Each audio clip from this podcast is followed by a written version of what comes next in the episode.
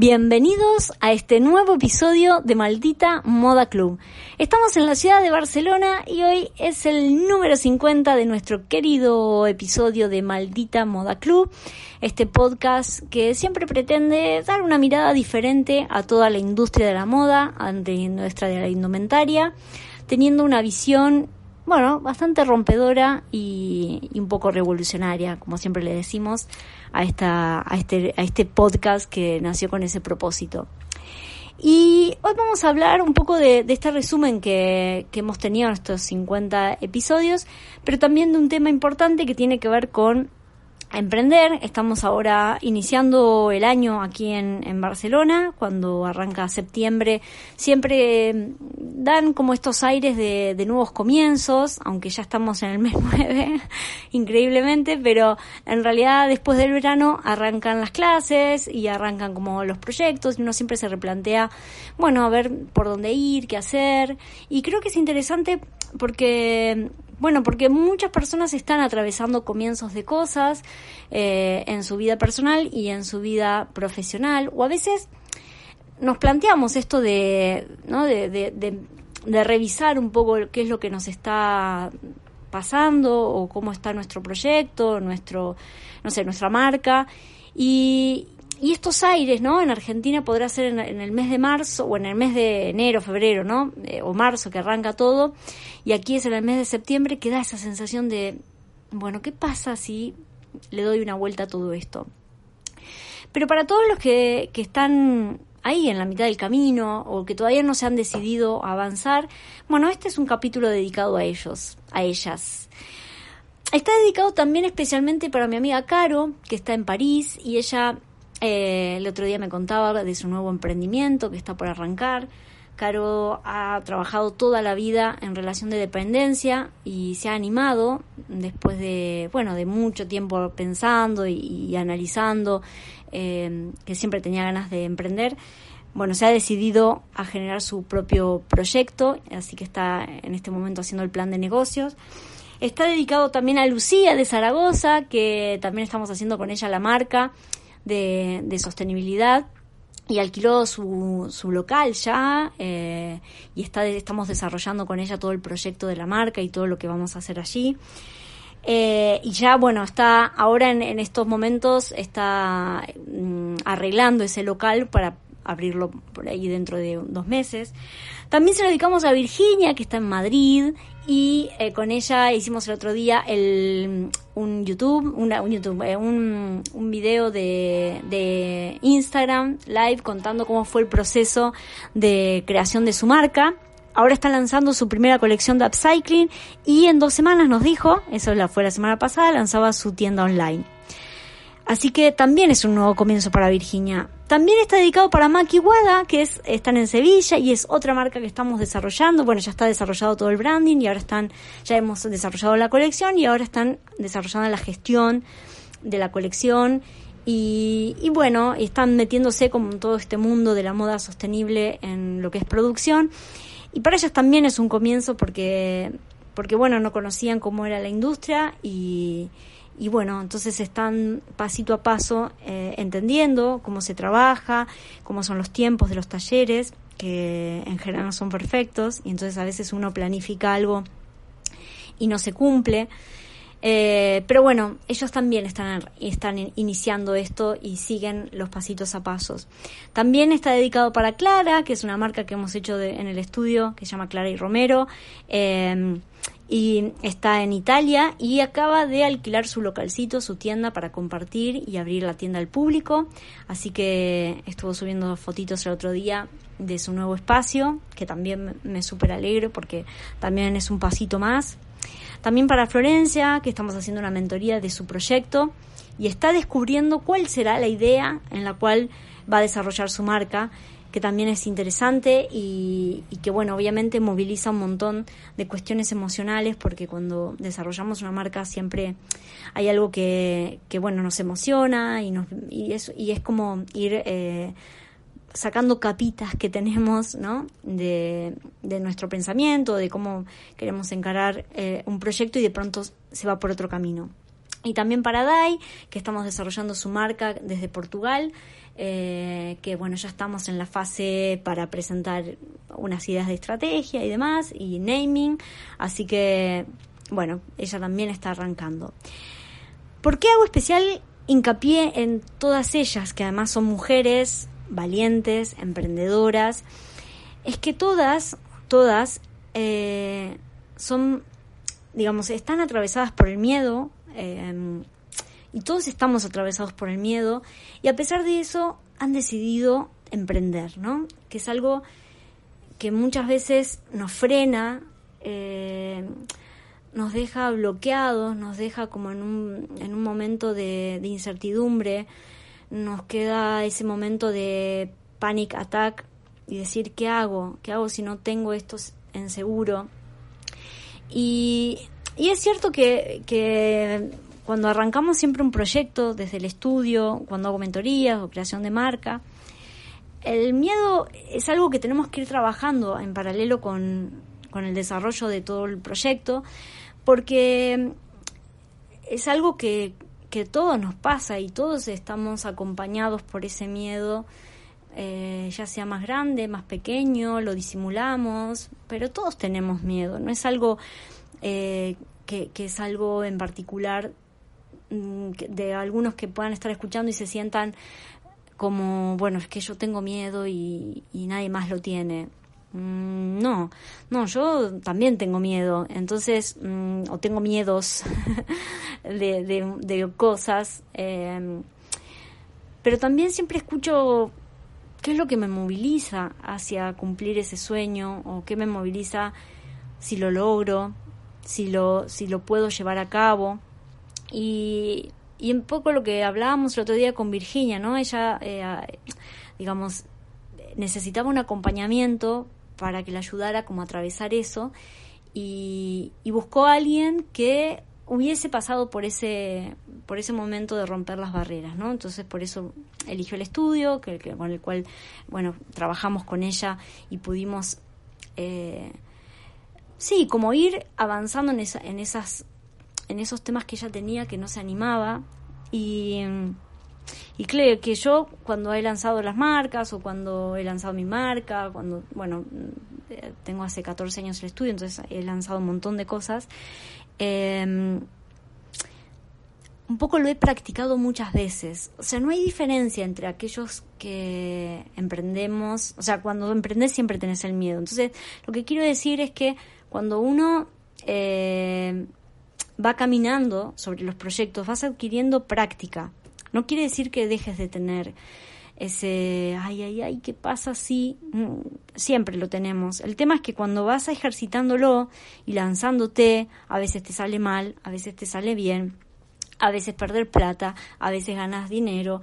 Eh, es decir, vas, vas conociendo cuáles son tus herramientas también en enfrentarte a esas problemáticas que puede suceder en el día a día cuando armas un proyecto, cuando armas un plan de negocios, cuando buscas financiación, cuando haces números y ves cuánto tenés para invertir.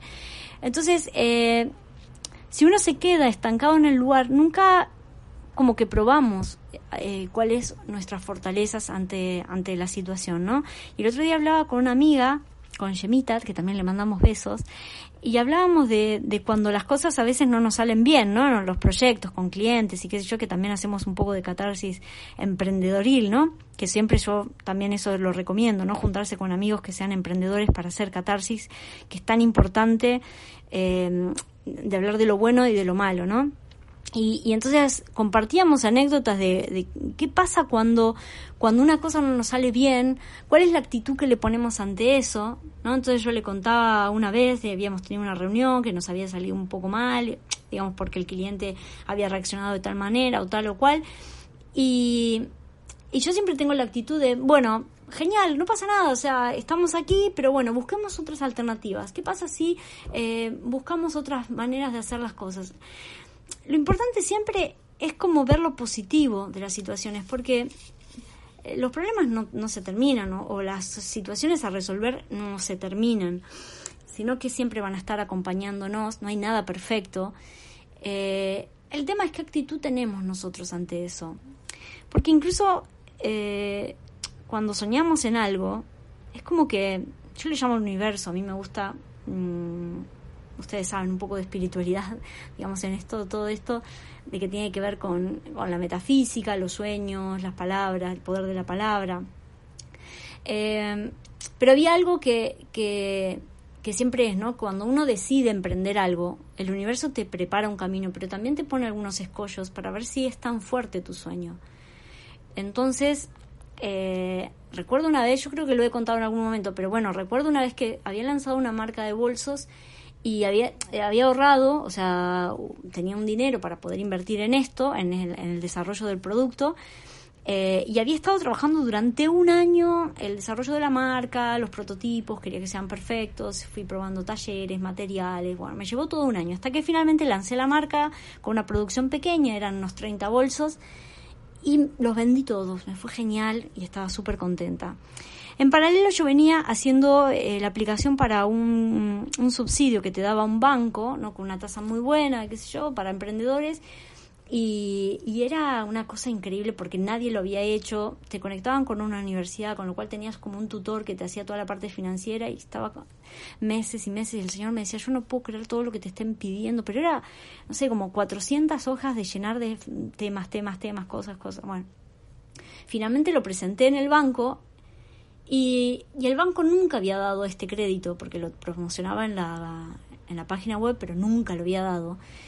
Incluso fui a hablar con el gerente de uno de los bancos y le digo, mire, o sea, ¿qué pasa con esto? No, no es que eh, al parecer de la central no tienen disponible este dinero, o sea, como que está en la web, pero entonces me veía re frustrado con esa situación porque yo estaba esperando ese dinero para poder invertir entonces, como había ya armado tantos papeles y ya había visto, he ido millones de veces al banco para hablar con el de cuentas, el no sé qué, hasta me junté eso con el gerente, que pedí un préstamo personal con una tasa que, no, bueno, para Argentina es una tasa más o menos buena, pero eh, si les digo la tasa, o sea, acá van a flipar porque era del 20% en esa época, 20, 25%, no me acuerdo que para Argentina, digamos, con una inflación, bueno, está bien, en ese momento había un 20% de inflación, con lo cual pedí un préstamo y me dieron, no sé, una cantidad de dinero. Entonces eh, tenía durante, qué sé yo, cinco años pagándola, eh, creo que me daban,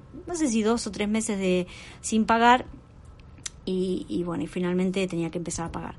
Cuestión es que saqué ese crédito antes de Navidad. Entonces eh, yo estaba contentísima porque digo, voy a producir, Navidad es la mejor época para vender eh, los productos. Eran productos que llevaban mucho tiempo, había conseguido después de seis talleres de haberlos visitado, que me había pegado unos palos tremendo porque eran un desastre, qué sé yo, bueno. Encuentro un taller que era muy pequeñito, de una sola persona, o sea, la, la chica que era la dueña y este muchacho Alejandro que era el tallerista ya había hecho la primera producción, yo estaba súper contenta, incluso le llevé una caja de alfajores de regalo, le digo, Alejandro, sos un genio, me encanta cómo trabajas, porque, bueno, siempre les digo, ¿no? Ir a los talleres es fundamental para hacer contacto y, hablar con la persona y hacer empatía eh, y tener buena onda, siempre es, es fundamental porque los talleres a nosotros nos dan el valor eh, agregado ¿no? al producto, porque sin los talleres nuestro producto mm, no vale. O sea, puedes tener una idea perfecta, pero si el taller no responde, tu producto no termina siendo lo que corresponda, ¿no? Y entonces estaba súper contenta, iba todo, no sé, una vez por semana me iba hasta el taller, que me quedaba como a dos horas de, donde estaba mi casa, qué yo, qué tren, qué bond, qué eh, autobús, bueno, era lejísimos. Entonces, eh, le llevé la segunda producción que eran eh, un poquito más, en vez de 30 eran 50. Entonces yo estaba súper contenta, tenía todos los materiales, le había hecho, había días sin dormir, que le había preparado toda la producción porque le hacía unas fichas técnicas increíbles. Bueno, estaba súper contenta, dije, bueno, genial. Y entonces habló con él le digo, ¿cuándo te parece que los tengas preparado, listo? Me dice, mira, lo voy a tener para tal fecha, genial, bárbaro, no sé qué.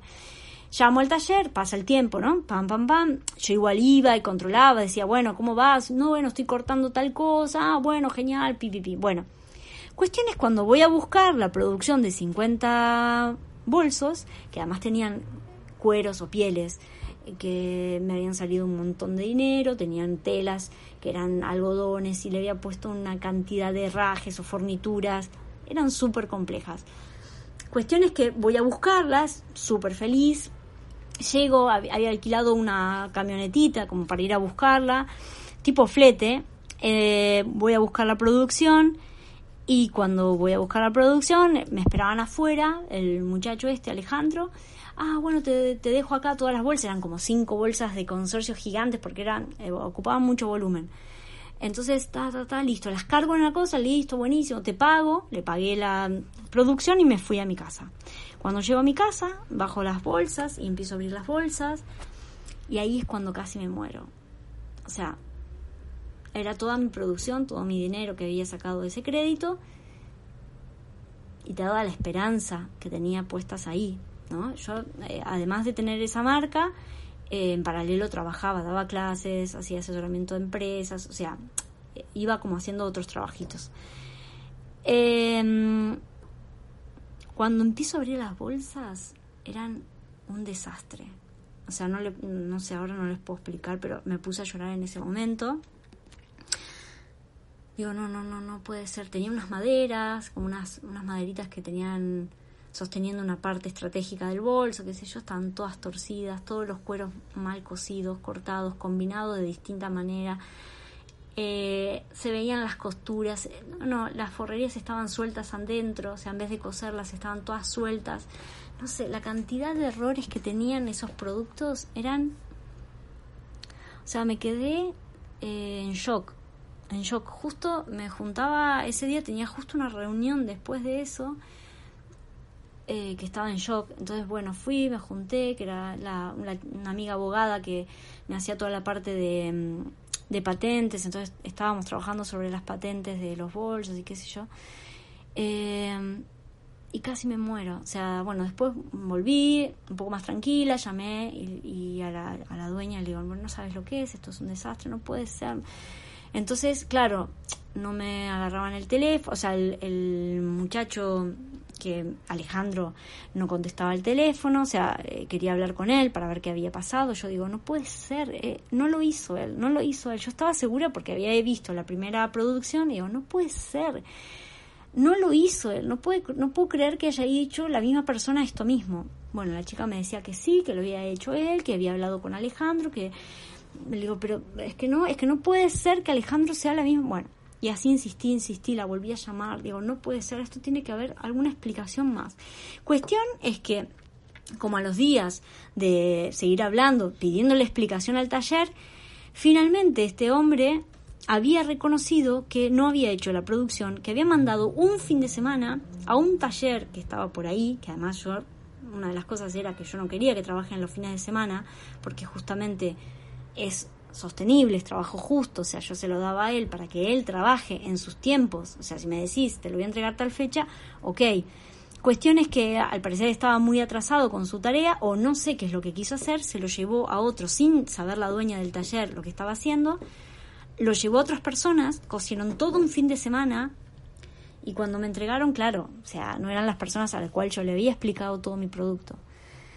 Bueno, para resumir el caso, nada, son, eh, me arreglaron 10, mm, suponete porque se la llevé, me arregló 10, el resto no, el señor después dejó ese taller, como que a partir de eso se generó todo un problema con la chica de la dueña del taller, yo qué sé, bueno, se armó todo un lío, al final nadie se hizo cargo de, de, de mi producción más que con esas 10, no pude venderlas y me fundí, digamos, de alguna manera. O sea, todo lo que había invertido ahí tenía que pagar el crédito, no tenía ingresos. Bueno, pero en realidad lo que quiero decir es que cuando uno tiene un sueño, cuando tiene algo para hacer, van a aparecer problemas. Pero la actitud no tiene que decir, ah, bueno, entonces me va mal, ya está, listo. No. Sino seguir, seguir peleándola. O sea, decir, bueno, eh, esto terminó así, pero tiene que haber otras maneras, otras formas. Entonces, si vos preguntás a cualquier a cualquiera, cualquiera, cualquier emprendedor seguro tiene una anécdota que es similar cuando empezó de, de, que le haya pasado algo. Y eso no es motivo por el cual decir, bueno, no sirvo, o pensar de que no está bien emprender, o, o no sé, o todas las excusas que quieran poner para poder tirar abajo nuestro sueño, ¿no? No.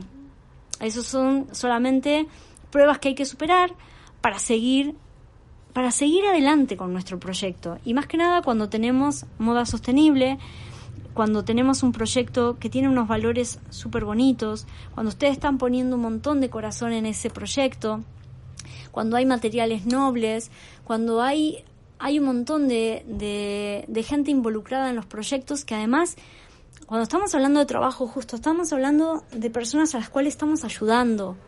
O sea, yo siempre, desde que empecé el estudio allá en el 2007, para mí fue uno de los puntos primordiales. Era encontrar talleres donde yo pudiese hablar con el tallerista, de que pudiese saber cómo era su vida, qué le pasaba.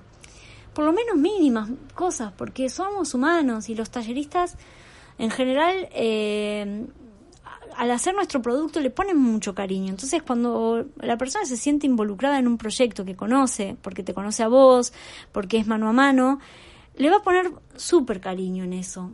Entonces, eh, y eso, eso se traslada, digamos, uno, el, corazón que le pone al proyecto también hay que trasladarlo a todas las áreas con las que vamos a trabajar. Cuando uno compra un material orgánico, cuando elige los talleres, cuando elige el trato, la, la forma en que vamos a, tratar a nuestros clientes y a toda nuestra cadena productiva. Eh, la manera en que después vamos a encarar nuestro proyecto en la comunicación. Es decir, eh, son cosas que siempre tenemos que tener en cuenta, ¿no?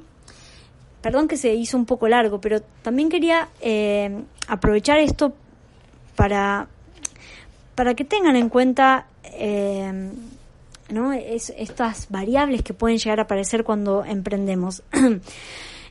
tampoco es que, les, digamos, eh, esto que les cuento no es para eh, decir, bueno, eh, uy, qué mal, emprender es, es, es algo que, que, trae dificultades. No, la vida misma trae dificultades y emprender es una cosa más, ¿no? Entonces les voy a leer un pedacito de, de un libro que a mí me gusta mucho, que es El monje que vendió su Ferrari, de Don Robin Sharma, que siempre lo comparto, y dice, quizás no podamos controlar el tiempo atmosférico el tráfico o el humor de quienes nos rodean, pero ten por seguro que podemos controlar nuestra actitud hacia esos hechos. Todos tenemos el poder de determinar en qué cosa vamos a pensar en un momento dado. Esta capacidad es parte de lo que nos define como humanos. Sabes, una de las joyas de la sabiduría terrenal que he aprendido en mis viajes a Oriente es también una de las cosas más sencillas. No existe lo que llamamos realidad objetiva o mundo real. No existen los absolutos. Dice el rostro de tu peor enemigo puede ser el de mi mejor amigo. Algo que parece una tragedia para alguien puede contener la semilla de una magnífica oportunidad para otro. Lo que separa de veras a las personas alegres u optimistas de las que están sumidas en la desdicha es la forma de interpretar y procesar las circunstancias de la vida. Y esto es justamente lo que tenemos que ponernos adelante, ¿no? Que nuestro sueño sea más grande de las circunstancias y que sigamos adelante, que es parte de la curva de aprendizaje, ¿no? Y después les quiero leer otro libro que también me gusta, que se llama La Vía del Creativo, de Guilherme Lamoré, eh, que es francés, y también les quiero recomendar esta frasecita y dice, ¿por qué permaneces en la cárcel cuando la puerta está abierta de par en par? Dice Rumi. Y en uno de los capítulos que se llama Apunta al infinito, dice, más allá de la meta. Dice, muchas personas quisieran tener un buen nivel como practicante de sus respectivos campos, pero pocas consideran el sacrificio que requiere lograr tal cosa. Sea cual sea la meta que te propongas, la conseguirás como el tirador de arco, tiene que adoptar el principio del desprendimiento y aceptar la idea de que el blanco no es el objetivo. El objetivo está más allá. Como dice el maestro de tiro con arco Kenzo Agua, tus flechas no llegan porque espiritualmente no llegas lo suficientemente lejos. Actúa como si el objetivo fuera el infinito. Apunta a lo imposible, porque en realidad no, no existe objetivo demasiado pequeño ni demasiado grande. Lo que cuenta es nuestra intención, una intención suave y relajada como la que ponemos en conducir a un niño por el buen camino. Dicha intención se manifiesta en la acción y de esta acción nace el desprendimiento. Así puedes tener la, mayor de las así puedes tener la mayor de las ambiciones, pero para cumplir desde das partir de la intención más sencillas. Entonces dice, ¿no? El secreto consiste en trabajar todos los días, inclusive, incluso si al principio es una hora o media horita, dedica algunos minutos diarios a tu objetivo más importante, hasta coger el ritmo, ¿no? Entonces es eso, es como que cuando nosotros tenemos una, un proyecto, no miremos solamente esto que está por delante, sino cuál es nuestro propósito de vida. Esto que siempre decimos que habla Simon Sinek, ¿no? Nuestro propósito o el elemento que dice Ken Robinson. Cuando descubres tu elemento, ¿no? Aquello que te, hace bien, se te da muy bien, no hay dificultades, sino que todos son parte de nuestro aprendizaje para ir más allá.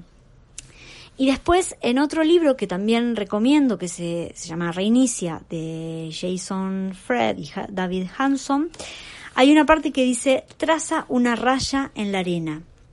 Y dice, cuando empieces a avanzar, no pierdas nunca de vista el porqué de estar haciendo lo que estás haciendo. Las empresas fuera de series tienen una manera de mirar propia y no solo un producto o un servicio. Tienes que creer en algo, necesitas un punto de referencia. Debes tener claro por lo que estás dispuesto a luchar y además necesitas demostrárselo al mundo. La manera de atraer seguidores es tener una posición muy clara. Te señalarán y te defenderán y harán correr la voz más lejos y con más fuerzas que cualquier campaña de publicidad.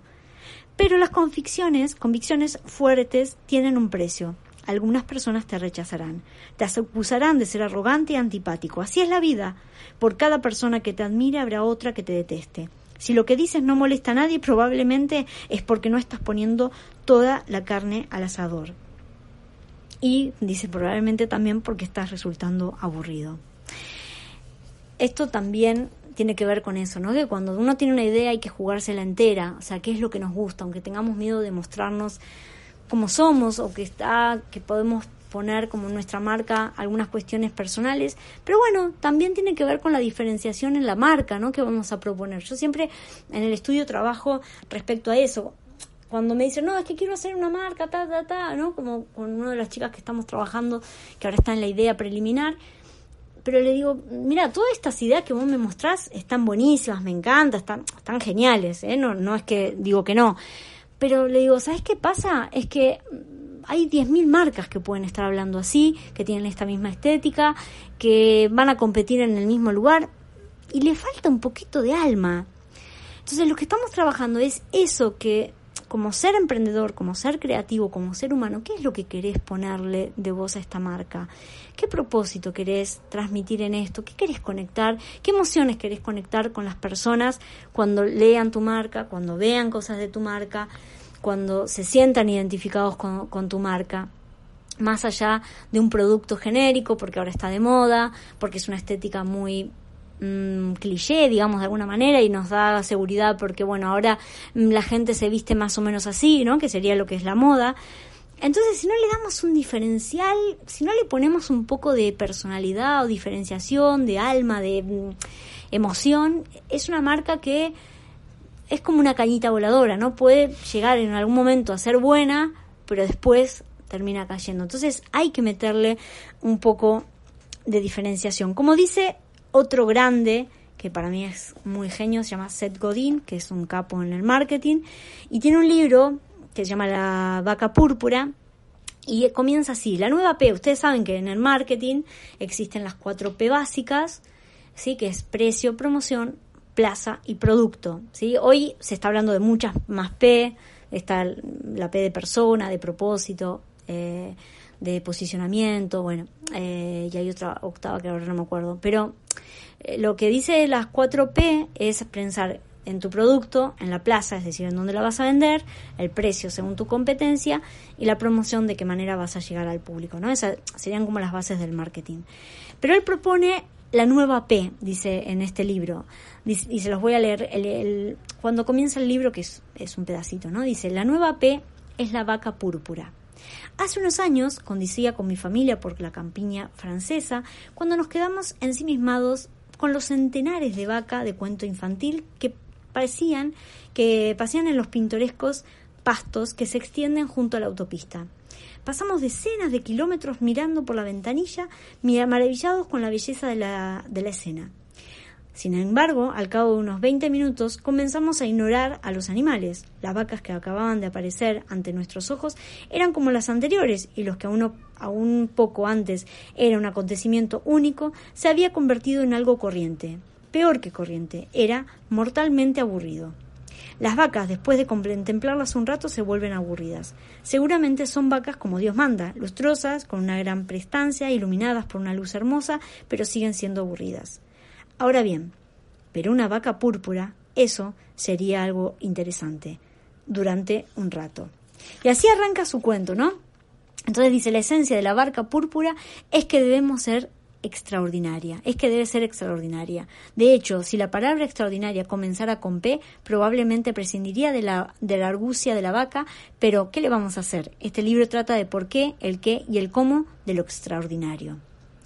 Y ahí eh, bueno, arranca el libro que dice eh, algo extraordinario es un asunto del que merece la pena hablar, conviene, fijarse en él, es excepcional, nuevo, interesante, es una vaca púrpura. Las cosas aburridas son invisibles y son una vaca marrón. Y ahí habla, bueno, del marketing extraordinario, de bla, bla, bla, bla.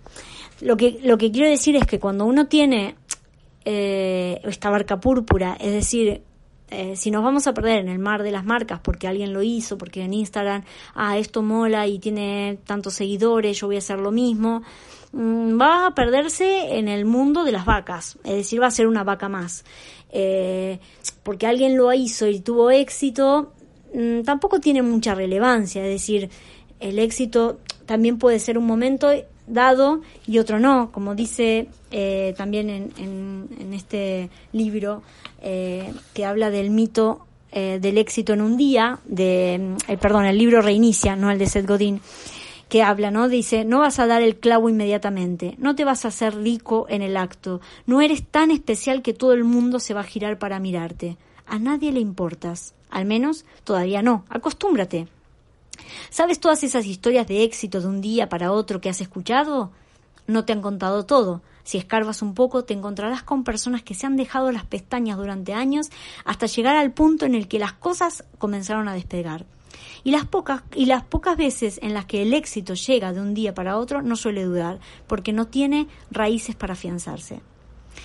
Y habla, bueno, esto, ¿no? Eh, Dice, cambia la idea del éxito de un, en un día por el de un crecimiento lento y controlado. Es duro, pero tienes que tener paciencia. Tienes que trabajártelo. Tienes que repetir lo mismo muchas veces durante mucho tiempo hasta que, al, que quien a ti interesa se dé cuenta de que existes. Y esto es importante porque hoy las redes sociales y los proyectos eh, se ven mucho más fácil. Hoy podemos saber qué está haciendo la competencia o la, la supuesta competencia, qué está haciendo todo el mundo, ¿no? Cada momento, desde las grandes marcas hasta pequeñas marcas, podemos eh, conocer al dedillo todo, ¿no? Lo que obviamente no conocemos es cuál es la estrategia de la marca, porque nadie la va a poner, ni tampoco sabemos a dónde quiere ir, ni tampoco qué está pensando dentro de la marca y qué es lo que va a comunicar, ¿no? Entonces, eh, es exactamente eso, ¿no? Pensemos en algo que nos salga del corazón, que todos los días a la mañana nos levantemos con la idea de seguir adelante. Eh, en el Maldita Moda Club han escuchado un montón de historias de, de emprendedores que, que obviamente no, no tienen una marca que les va súper bien de un día para otro, ¿no? Thinking Moon contaba, tienen, casi 15 años y recién, bueno, están vendiendo 600 puntos en todo el mundo, ¿no? Como marca sostenible.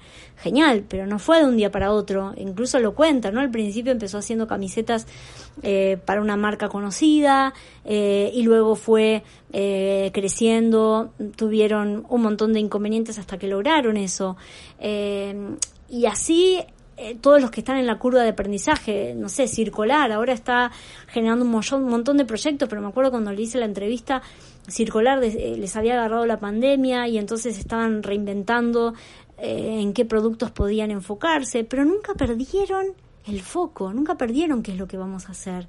O hasta, incluso marcas que todavía no le he hecho la, la, entrevista, pero pienso siempre en la casita de Wendy, ¿no? que es una marca sostenible que tiene 20 años, que para mí fue la pionera en España y a la que sigo desde hace muchos años y tuve el placer de hacer un curso con ellos en el 2012 y conocí como el trasfondo nunca dijeron vamos a bajar los brazos porque Sara o todo el grupo Inditex está vendiendo camisetas a 10 euros. Porque hace 20 años la sostenibilidad era una idea bastante lejana y eran bastante locos las personas que se estaban incorporando en ese mundo. E incluso yo lo cuento siempre, ¿no? Cuando arranqué, a veces tenía clientes que me decían, bueno, pero esto es un producto muy caro. Y digo, bueno, a ver, es que yo voy a trabajar con talleres legales por ahí tanto lo de las, los materiales orgánicos no existían, ¿no? Pero siempre decíamos, bueno, voy a trabajar en, en, cercanías, en un taller que conozca.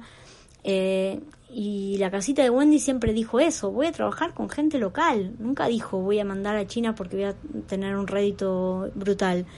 Entonces no es bajar los brazos y decir, bueno, es que si mando a China y exploto un poco de personas, eh, eh, no sé qué, ¿no? Que es un poco lo que hace todas las marcas, las grandes marcas, incluso las de lujo, ¿no? Que siempre decimos.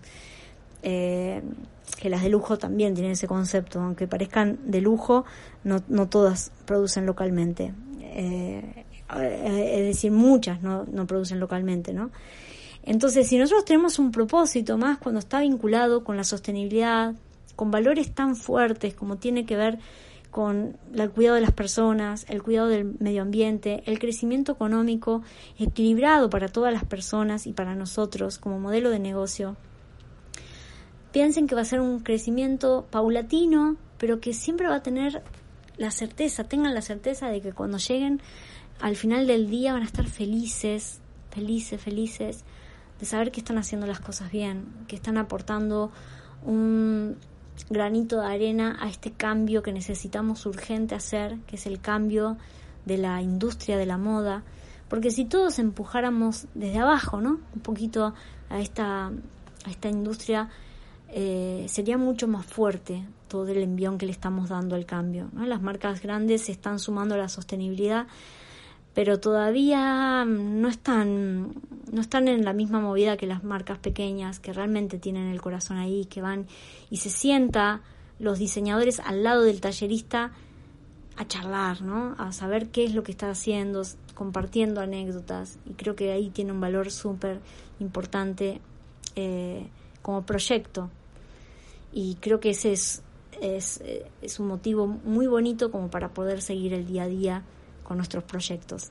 Así que bueno, vamos, eh, 37 minutos. Eh, quería, les voy a dejar en el link todos estos libros que los he recomendado alguna vez, eh, pero les voy a dejar el listado de libros y el link en la web para que puedan verlos. Eh, creo que es un buen momento para emprender en moda sostenible. Estamos en el mejor momento. aunque a veces no lo perciban, pero si ustedes se suman a esta a esta oleada del cambio de la industria, creo que es el mejor momento en la historia porque estamos haciendo un vuelco increíble de esta industria y, cada vez más se está sumando los proveedores, ¿no? Gente que está produciendo tejidos innovadores, diferenciales, que se están sumando a esto, ¿no? A, no tener solamente una, el ojo puesto en la rentabilidad de una empresa, como único propósito, sino es un propósito mucho más, más bonito que tiene que ver con un cambio en la sociedad en general. Así que, queridos amigos, voy a dejarles este episodio número 50, eh, que, bueno, es, es, una reflexión para seguir eh, con otros episodios que van a seguir viniendo. Les agradezco a todos los que estén del otro lado, que estamos en 15.000 oyentes, en 37 países. Les mando saludos a todos los que dejan mensajito, a todos mis ex alumnos o gente con la que he trabajado que está ahí, que, que escucha y que, que tengo tanta alegría de haberlos cruzado una vez en la vida y que los tengo por ahí dando vueltas y que quiero decirles que los, los recuerdo, los que me dicen, hey, hola, ¿te acordás? No sé qué, si yo tengo una memoria muy buena y, y los recuerdo. Así que gracias a todos los que están ahí y que gracias a ustedes y que reflexionemos todo este mundo va a seguir cambiando, porque la revolución de la industria de la moda no lo hace una sola persona, sino lo hacemos todos con este mismo propósito. Así que gracias, gracias, gracias por seguir con Maldita Moda Club y que todos seamos parte de este cambio. Así que seguimos con más y nos veremos pronto. Gracias. Hasta luego.